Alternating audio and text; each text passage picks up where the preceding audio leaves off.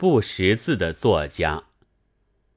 用那么艰难的文字写出来的古语摘要，我们先前也叫文，现在新派一点的叫文学。这不是从文学子由子夏上割下来的，是从日本输入。他们的对于英文 literature 的译名，会写写这样的文的，现在是写白话也可以了。就叫做文学家，或者叫作家。文学的存在条件，首先要会写字。那么不识字的文盲群里，当然不会有文学家的了。然而作家却有的。你们不要太早的笑我，我还有话说。我想，人类是在未有文字以先。就有了创作的，可惜没有人记下，也没有法子记下。我们的祖先的原始人，原是连话也不会说的。为了共同劳作，必须发表意见，才渐渐地练出复杂的声音来。假如那时大家抬木头，都觉得吃力了，却想不到发表。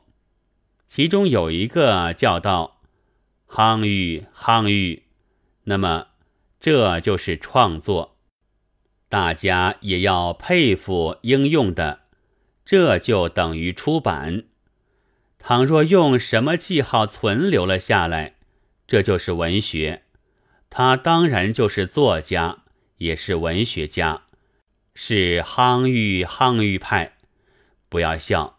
这作品却也幼稚的很，但古人不及今人的地方是很多的，这正是其一。就是周朝的什么“关关雎鸠，在河之洲”，“窈窕淑女，君子好逑”吧？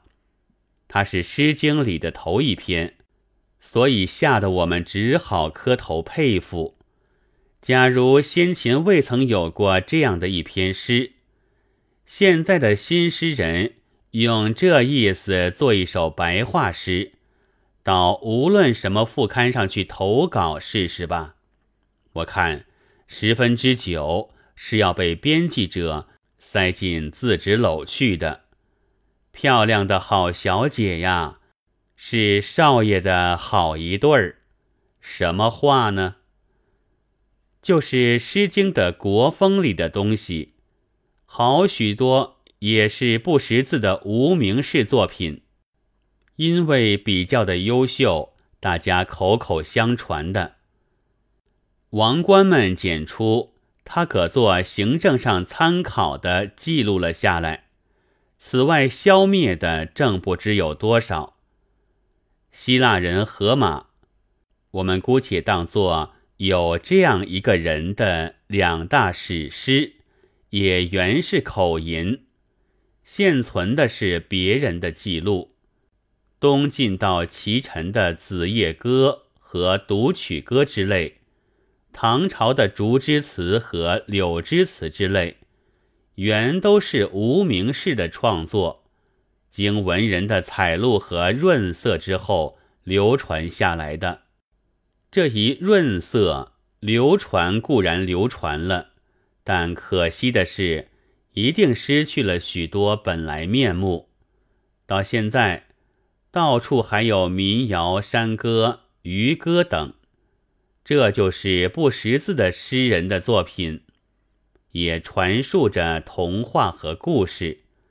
这就是不识字的小说家的作品，他们就都是不识字的作家，但是。因为没有记录作品的东西，又很容易消灭，留布的范围也不能很广大，知道的人们也就很少了。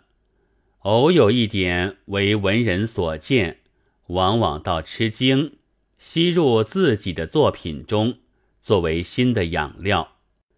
旧文学衰颓时，因为摄取民间文学或外国文学。而起一个新的转变，这例子是常见于文学史上的。不识字的作家虽然不及文人的细腻，但他却刚健清新。